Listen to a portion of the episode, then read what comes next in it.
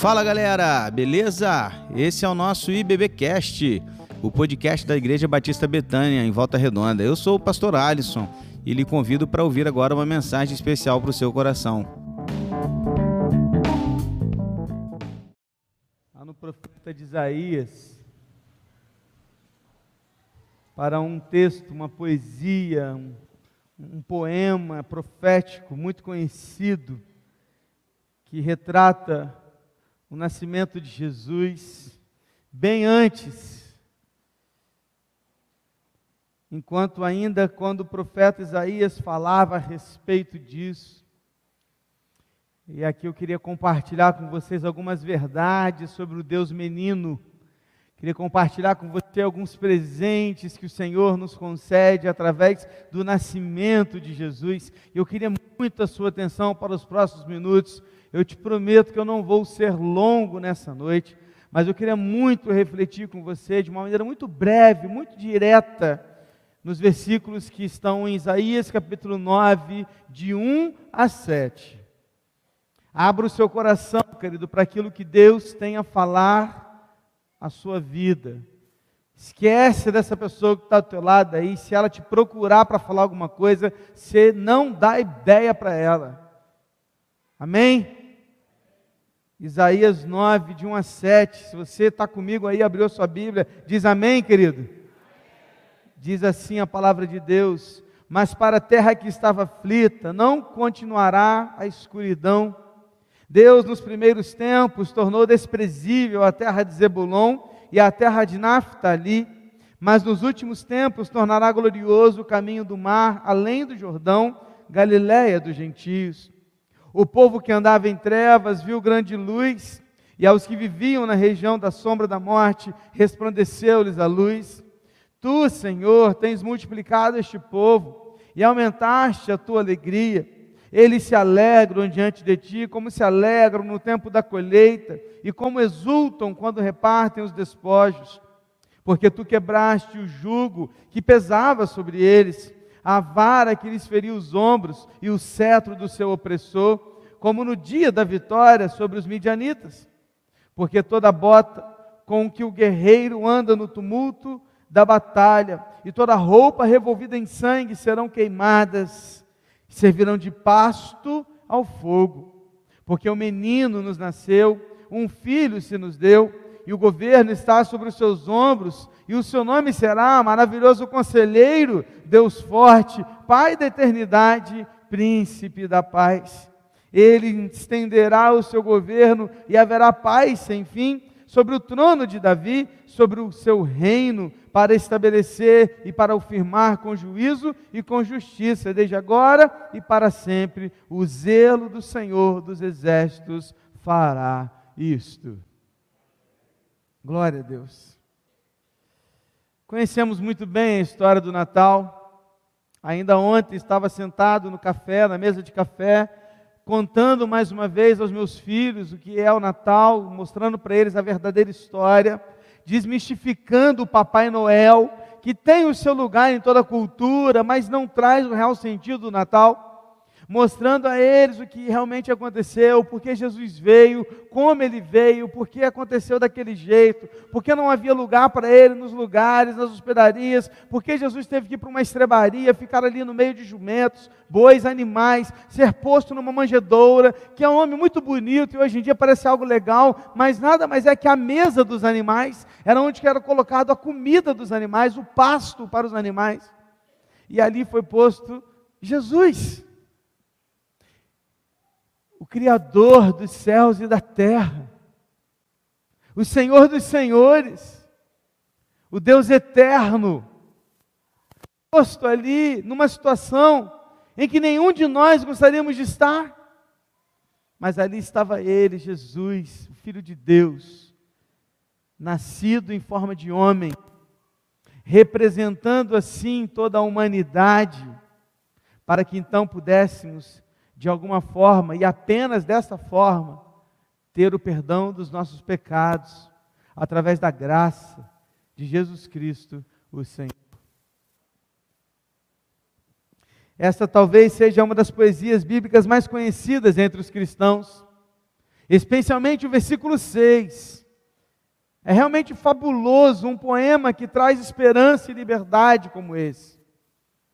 Querido, você precisa entender que o Natal de Jesus trouxe às nossas vidas esperança e liberdade, e é isso que o Senhor Jesus nos oferece, é isso que Ele nos traz. Talvez você tenha ganhado presentes, ou um presente, no mínimo, nesse período.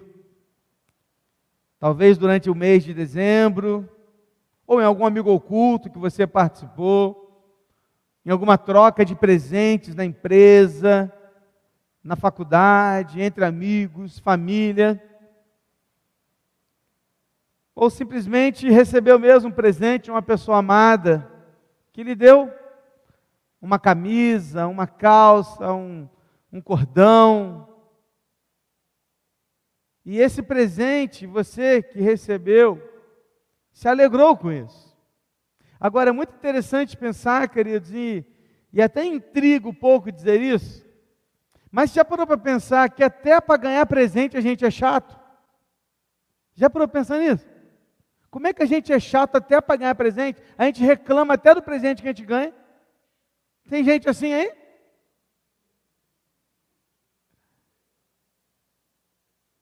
Ah, mas poderia ser outra coisa, né? Estava precisando de tanto daquilo, por que, que ele me deu isso? É o mesmo valor. Se ele tivesse juntado dinheiro dos dois presentes que ele me deu, poderia ter me dado aquele outro que eu queria tanto. Para que comprar aquele raio daquele chocotone? Né? Queria outra coisa. E no amigo oculto, então? O que tem de gente que volta para casa decepcionado, tipo, caramba, levei um presentão, ganhei uma meia. Né? A gente está tão chato, tão chato, que a gente quer ganhar o presente que a gente necessita ou espera ao invés de ser grato por aquilo que o outro escolheu nos dar. Já parou para pensar nisso? Mas o presente que Jesus tem para você, querido, este é incomparável, imensurável. O presente que Jesus tem para você vai muito além de qualquer valor que você possa pensar ou imaginar. Aliás, é impossível pagar o presente que Jesus nos deu. E olhando para essa poesia, eu quero destacar aqui rapidamente em cada versículo algo que Jesus nos deu. Versículo primeiro, a gente lê assim: Olha, mas para a terra que estava aflita, não continuará a escuridão. Deus, nos primeiros tempos, tornou desprezível a terra de Zebulon e a terra de Naftali, mas nos últimos tempos tornará glorioso o caminho do mar além do Jordão, Galiléia dos gentios. O que, que ele está falando aqui, pastor? Não estou entendendo nada. O que ele está falando aqui é que as áreas geográficas mencionadas aqui no versículo 1 foram áreas devastadas pelo exército assírio. Aliás, quem está vindo às quartas-feiras e acompanha o estudo pela internet sabe do que eu estou falando. Olha aí, como é que você sai na frente, está vendo? Porque o exército assírio estava invadindo, invadindo, destruindo tudo. E quando Isaías vem e profetiza a respeito disso, ele está listando aqui parte da terra de Israel que ficou destruída, em ruínas, acabada. Mas sabe o que me chama a atenção? É que no mesmo versículo primeiro, o profeta relaciona esse texto e ele cita aqui a Galileia dos gentios. Sabe o que é a Galiléia dos gentios? É o lugar onde Jesus passou o maior tempo do seu ministério nesta terra. Sabe o que eu aprendo aqui, querido? Veja que fantástico, está aí para você aprender comigo ainda mais fácil. Jesus trouxe honra a um lugar devastado pela miséria, dor e destruição. E é o mesmo que ele quer fazer em você hoje. Amém? Era um lugar devastado pela guerra, pela miséria, pela dor, pela destruição. Era um lugar destruído. Mas quando Jesus esteve aqui, fez daquele lugar o lugar mais conhecido do mundo. Porque qualquer pessoa que um dia venha falar de Jesus citará a Galileia. Jesus transforma um lugar devastado pela miséria, dor e destruição em honra. E Ele fará o mesmo nos nossos corações. Sua vida está devastada, sua vida está um caos, as coisas estão meio que destruídas. Jesus pode trazer honra à sua casa. O versículo 2 fala que o povo andava em trevas, viu grande luz, e aos que viviam na região da sombra da morte resplandeceu-lhes a luz. Imagine-se, querido, você caminhando num lugar completamente escuro. Você consegue imaginar isso? É até difícil de imaginar, porque hoje em qualquer lugar tem luz, né? Qualquer lugar que você vai tem uma luz. Então é difícil até de imaginar um lugar completamente escuro. Mas imagine-se agora num lugar plenamente escuro e pior, num lugar desconhecido. Porque uma coisa é você acordar de madrugada na sua casa escura e andar por ela, um local onde você conhece. Certo? Outra coisa é você caminhar na escuridão, no local onde você não conhece. Agora presta atenção. Assim éramos nós antes de Cristo. Vivíamos numa escuridão tamanha onde não conseguíamos enxergar um palmo à nossa frente. E pior, num lugar desconhecido. Mas sabe o que, Jesus traz para a gente? Jesus é a luz que resplandece a fim de você, a fim que você consiga andar e viver de verdade, porque Ele quer iluminar o seu caminho hoje. Amém, meus irmãos? Jesus é a luz do seu caminho.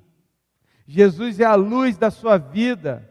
Já, se, já se, é, é, esteve na sua vida diante de uma situação que você não conseguia enxergar uma saída, uma situação que você vive vivencia e olha para tudo ao seu redor e fala: não tem jeito, não tem para onde ir, não tem para onde sair, eu estou perdido. Jesus é a solução para isso, para você, porque Ele é a luz que resplandece na sua vida para que você consiga andar, seja para onde for. Estamos juntos? Versículo 3. Tu, Senhor, tens multiplicado este povo e aumentaste a tua alegria. Eles se alegram diante de ti, como se alegram no tempo da colheita, como exultam quando repartem os despojos. E aqui, para ler esse versículo, você tem que se colocar no contexto deles. Não adianta você ler o versículo e falar assim: alegria pela colheita, alegria pelos despojos. Às vezes você nem sabe o que é despojos. Você lê assim e fala assim: ah, legal. Vamos entender uma coisa? Israel era um povo que dependia da agricultura para sobreviver, dependia da chuva, dependia do tempo. Por isso a gente tem várias e várias citações nas Escrituras Sagradas em que o povo, quando era punido por Deus, o Senhor mandava chuva, não mandava chuva. Por quê? Porque a chuva era o sustento, era o que dava colheita, alimento para a vida deles. Então agora você precisa olhar para esse povo e se imaginar um povo que depende completamente da agricultura. Embora todos nós dependamos né, da agricultura hoje em dia, mas a gente se esquece disso. Mas imagina aquele que depende plenamente da agricultura. Imagina uma família que não tem outro sustento senão do plantio da sua casa. E quando eles saem para fazer a colheita, você, tem, você consegue imaginar que alegria é essa? É mais ou menos a alegria que você tem quando ao final do mês você vai lá e recebe o seu salário, para que você possa dar aos seus filhos o melhor. O melhor. É aquela mesma sensação de quando você consegue um, um, emprego melhor, uma promoção, ou você passa num concurso, ou você encontra uma situação melhor financeira e consegue dar para a sua família uma melhor situação de vida. É aquela alegria de quando você realmente, depois de um tempo desempregado, encontra um emprego. Aquele tempo que quando antes você não tinha o que comer dentro de casa e agora você abre as portas da dispensa e lá estão vários pacotes de comida, porque hoje você tem sustento. Está entendendo, meus irmãos? Essa é a situação daquele povo. É dessa alegria que nós estamos falando. E o profeta ainda fala de despojos. O que eram despojos, pastor? Era guerra, queridos. Sempre que um exército vencia outro exército, Esse exército passava por toda essa terra e pegava para si todos os é, restos, como relação a armas, tesouros, comida, dinheiro, tudo que tinha, eles vinham aqui e pegavam. Isso aqui se chama despojos. Então agora você imagina um povo que acabou de guerrear e pegou seus despojos. Agora pensa comigo. Quem consegue pegar os despojos? O exército vencedor. Porque o perdedor morreu, acabou, não tem nada. O que o texto está dizendo aqui, sabe o que é? É que a alegria que Deus traz às nossas vidas através de Jesus pra, é, era comparado para eles como o sustento do dia a dia, ou seja, o sustento da fome, era como que dar é, alimento para aquele que tinha fome e dar vida àquele que havia acabado de lutar numa guerra. Jesus é a alegria permanente que excede suas maiores conquistas e bênçãos, porque Ele quer ser a sua alegria permanente. Esse é o presente que Jesus tem para nós hoje. Alegria que excede qualquer outra coisa. O que te faz sorrir? O que te faz sorrir, querido? O que te faz ser satisfeito, alegre, contente? O que, que te faz? Deixa eu te falar. Jesus é infinitamente maior que isso aí que você pensou. Porque a alegria dele é muito além de qualquer circunstância desse tempo. Porque ele é o eterno. Ele é imensurável. Amém, queridos? Jesus é a sua alegria. Fala para a pessoa que está do lado. Sei que você não gosta, mas fala. Jesus é a sua alegria. Você gostou, né? Você não gosta mesmo? Eu sei que você não gosta. Versículo 4: Porque tu quebraste o jugo que pesava sobre eles, a vara que lhes feria os ombros e o cetro do seu opressor, como no dia da vitória sobre os midianitas. O jugo que pesava sobre ele, uma linguagem simbólica, referente à tirania e à opressão. Um trabalhador do Oriente Médio, queridos, hoje, naquele tempo, ele procurava descanso da vara que lhe feria os seus ombros porque dois homens carregavam cargas pesadas, uma canga, ou seja, uma vara sobre os seus ombros. Colocava aqui uma vara comprida, um de um lado, um do outro, e carregavam como que dois bois mesmo, com um jugo sobre os seus ombros. E eles então faziam desse trabalho como um trabalho escravo. O que o texto está dizendo é que Jesus traz alívio para esse peso. O cetro do seu opressor o açoitava nós estamos falando de um povo que viveu por muito tempo escravo. Querido, você não tem ideia do que é ser escravo. Nós não temos ideia do que é ser escravo. Nós não temos ideia. Mas aquele povo tinha. Porque aquele povo passava dezenas e dezenas de anos escravos dos povos opressores. Sabe o que Jesus é para nós? Jesus é o alívio para os nossos fardos e liberdade para a nossa opressão, porque Ele quer aliviar seus fardos e libertá-lo da opressão. Amém? Deixa eu ler com você aqui Mateus capítulo 11, versículo 28.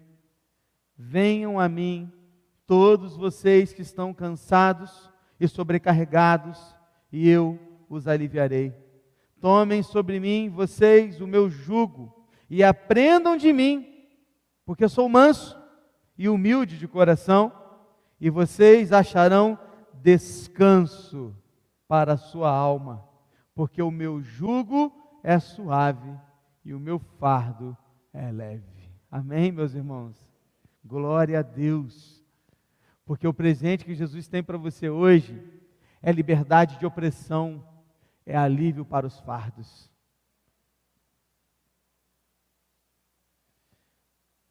Versículo 5. Porque toda bota com que o guerreiro anda no tumulto da batalha e toda roupa revolvida em sangue serão queimados, servirão de pasto ao fogo. O foco da poesia agora está no contraste da guerra em relação à paz. E a sua certeza é de que os itens de batalha seriam queimados como combustível de paz. Ou seja, aqui uma inversão das coisas. Aonde havia guerra, agora haverá paz. Sabe por quê? Porque Jesus é a paz em meio à guerra. É paz que excede todo entendimento. E Ele quer trazer paz eterna ao seu coração, à sua vida. Shalom é o termo hebraico para paz. Shalom significa muito além que ausência de guerra, ausência de conflito. Shalom significa paz de espírito, certeza e esperança naquele que me deu todas as coisas, mesmo e apesar das circunstâncias. É quando uma mulher que não tinha direito a ter um filho, recebeu um filho do profeta como promessa de Deus, e aquele menino, com poucos anos de vida, cerca de 8 a 10 anos, morreu. E indo ao profeta para questioná-lo, quando ele, ela é ali confrontada com o primeiro confronto de Geazi, o, o seminarista do profeta Eliseu, e ele pergunta: O que há com você? E ela responde: Shalom. Está tudo bem. Essa é a paz que Jesus tem para você. Aquela mulher estava sem um filho, um filho morto. E ela respondeu: Eu tenho paz, porque o Senhor está comigo. Esse e esta é a paz que Jesus tem para você. Está comigo? Caminhando para o final, versículo 6 agora, o clássico versículo 6. Porque o menino nos nasceu, um filho se nos deu, o governo está sobre os seus ombros, e o seu nome será maravilhoso conselheiro, Deus forte, Pai da eternidade, príncipe da paz. Quatro títulos que o profeta é, Isaías aqui agora se relaciona e aponta para Jesus. Agora é muito interessante pensar, querido, que o início do versículo 6 nos mostra um pouco daquilo que foi a humanidade de Cristo e a sua divindade. Porque no versículo 6 ele diz: O menino nos nasceu, humanidade, e um filho se nos deu, divindade porque o Filho aqui é o Filho de Deus.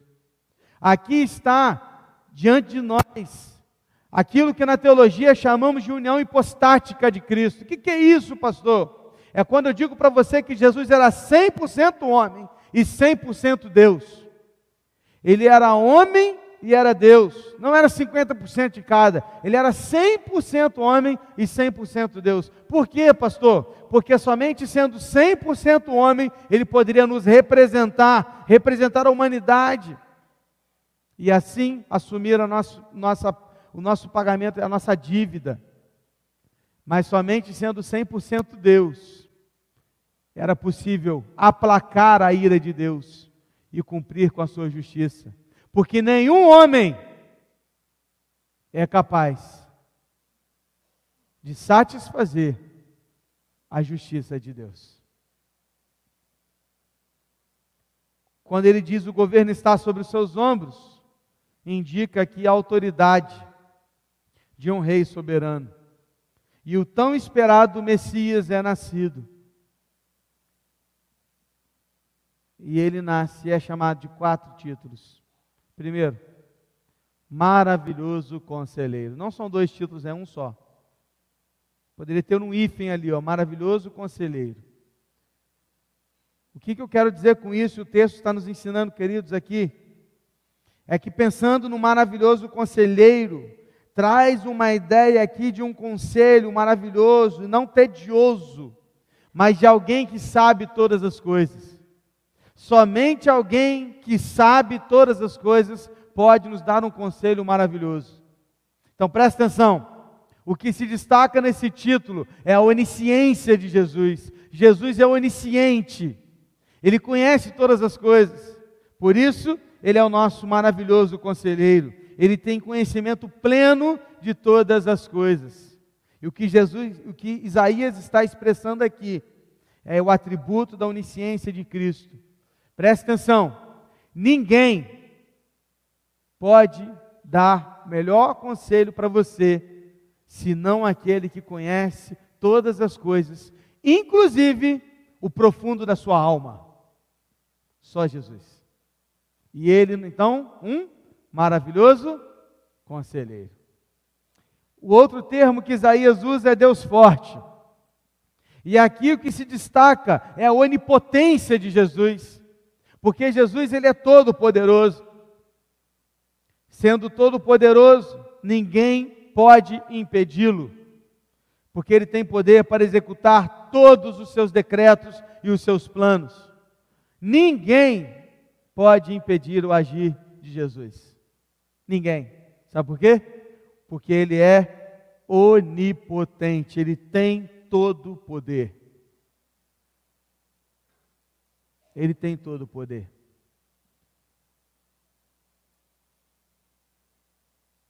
Isaías ainda o chamará de Pai da eternidade. E quando ele usa esse termo, ele não está sugerindo aqui uma junção das duas pessoas da Trindade. Quando você fala Pai, traz uma ideia da primeira pessoa da Trindade. Mas Jesus não é a segunda pessoa da Trindade, o Filho? Não, querido, não tem, não tem relação aqui quando ele diz isso.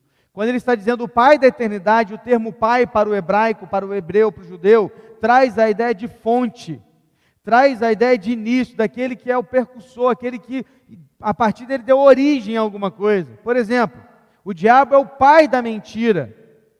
Logo, ele é a origem da mentira, ele é a fonte da mentira. Então, quando a gente lê que Jesus é o pai da eternidade, nós estamos lendo aqui, queridos, que Jesus ele é a fonte da eternidade. Ele é a origem da eternidade. Por isso, o terceiro atributo aqui é a sua onipresença. Porque sendo eterno, Jesus não está preso no tempo. Ele está em todo tempo, em todo lugar, porque ele é onipresente. Não há sequer um ponto no tempo ou no espaço onde Cristo não esteja e não conheça e não seja o Todo-Poderoso. Ele é o nosso Deus. Amém, queridos? Tem gente buscando aí a fonte da imortalidade. Jogam moedinhas nas, né, em alguns lugares, pedindo ali imortalidade, eternidade. Querido, essa fonte tem um nome. Essa fonte é Jesus. Ele é o único que pode trazer eternidade para as nossas vidas. E Isaías termina dizendo que ele é o príncipe da paz. Este é um nome que indica um governo bem-sucedido, com prosperidade verdadeira, um reino ideal. E mais uma vez nós temos aqui o termo Shalom. Príncipe da paz traz a ideia de uma generosidade ilimitada. Jesus sempre irá cuidar de você de forma generosa. Mas não apenas generosa, de forma ilimitada. Porque Ele é o príncipe da paz. Ele está cuidando de você. Agora pense comigo, querido. É bom servir aquele que é maravilhoso conselheiro, pois ele conhece todas as coisas.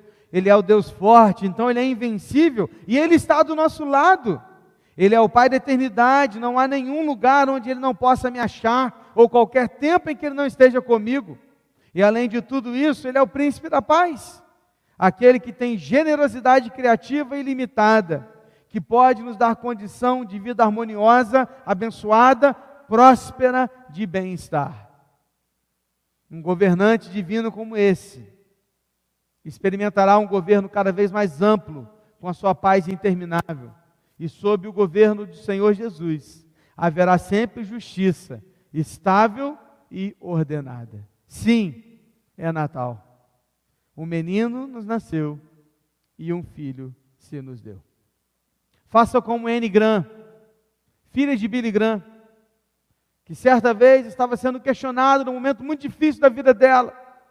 E quando ela foi então responder aquelas pessoas, ela disse assim: Não me deem simpatia, não me deem conselhos, nem sequer me deem um milagre, me dê apenas Jesus porque Jesus é de tudo que eu preciso. Que Jesus seja o único presente que você tanto almeja ganhar. E por falar em presente, que tal presentear Jesus hoje? Já percebeu que ninguém comemora aniversário de quem já morreu? E todos os anos comemoramos o de Jesus? É porque ele está vivo, reinando no seu trono eternamente. Que presente você tem para Jesus hoje? Você já foi convidado para ir em aniversário em que o aniversariante tinha praticamente tudo? É ruim, não é? Você comprar um presente para alguém que você olha e fala assim, poxa, a pessoa já tem tudo que ela precisa. Você já se sentiu assim? Indo a um aniversário de alguém, querendo um presente para alguém, você pensando assim, o que, que eu vou dar para aquela pessoa? Ela já tem tudo que ela precisa. Sabe por que, que a gente se sente assim? Porque no fundo, a gente quer que o nosso presente faça diferença. Porque a gente quer dar algo valioso, algo que aquela pessoa não tenha. Perceba que até o fato de presentear existe egoísmo da nossa parte. E eu te pergunto: o que podemos dar ao Rei dos Reis? Podemos dar ao Senhor que tem todas as coisas, que é dono de todo o universo? Você e eu sabemos a resposta. Nós não podemos dar nada a Ele que Ele não tenha. Porque tudo que a gente pensar em dar para Jesus, Ele já tem. Mas eu gostaria que você mudasse o seu conceito de presente. Porque presente não é dado para que a gente contribua com algo mais para aquela pessoa. Presente é dado porque a gente aprecia aquele que está sendo presenteado. E não importa se ele já tenha, mas é simplesmente pelo fato que a gente ama aquela pessoa. Adorar a Deus é como dar presentes a Jesus. Não dar algo que ele não tenha, mas que recebê-lo é uma forma de você declarar que ele é precioso para você. O que você tem para dar para Jesus hoje? O Rei dos Reis, Senhor dos Senhores. Pastor, Jesus tem tudo. Eu sei, a questão não é essa. Você acabou de aprender. Não é sobre o que você pode dar que ele não tenha, porque ele tem tudo. A questão é o que você daria para quem você mais ama nessa terra. Feche seus olhos, querido. É Natal. Jesus nasceu e eu citei para você em cada versículo que lemos um presente que Jesus veio nos dar: paz, liberdade, alegria, esperança.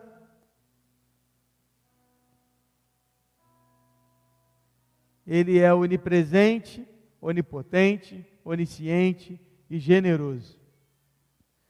E Ele tem cuidado de nós todos os dias.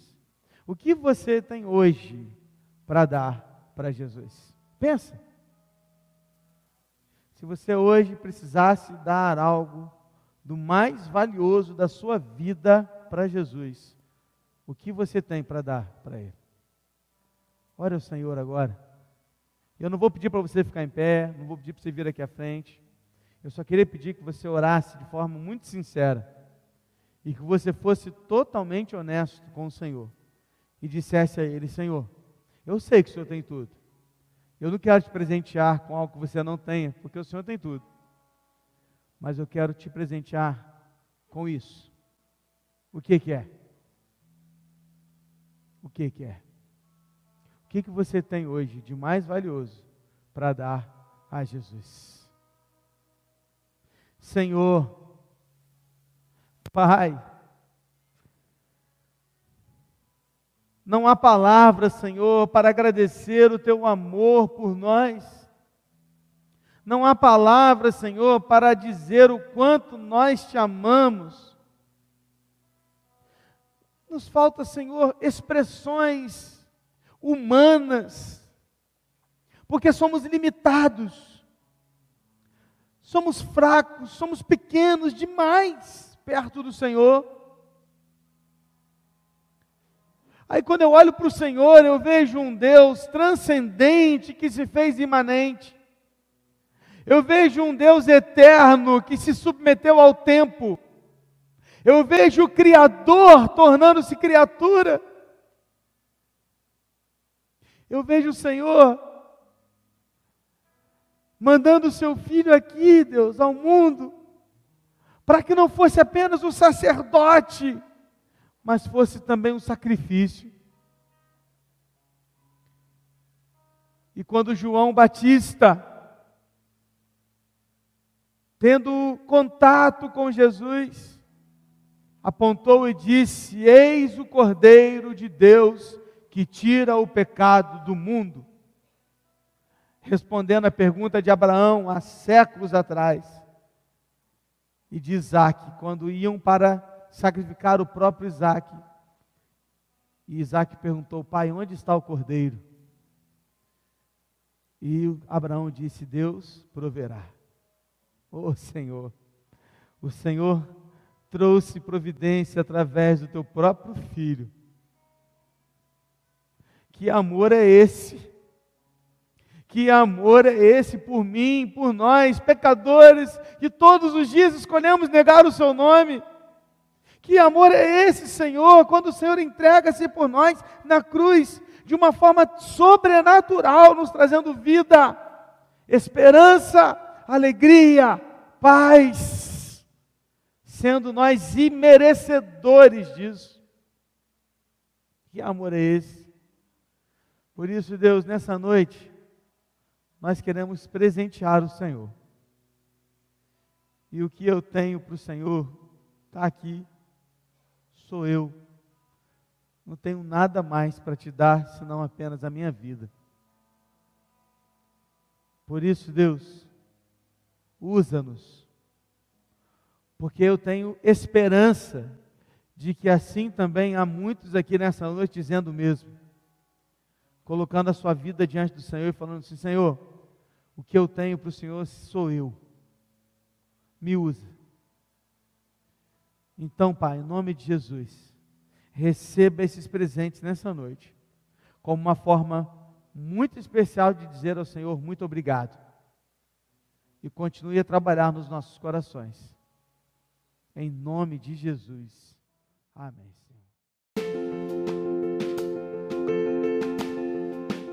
E esse foi o nosso podcast de hoje. Siga nossa igreja nas redes sociais e compartilhe também esse podcast com mais pessoas. Venha nos fazer uma visita na Rua Manuel Bandeira, número 53, São Luís, Volta Redonda, Rio de Janeiro.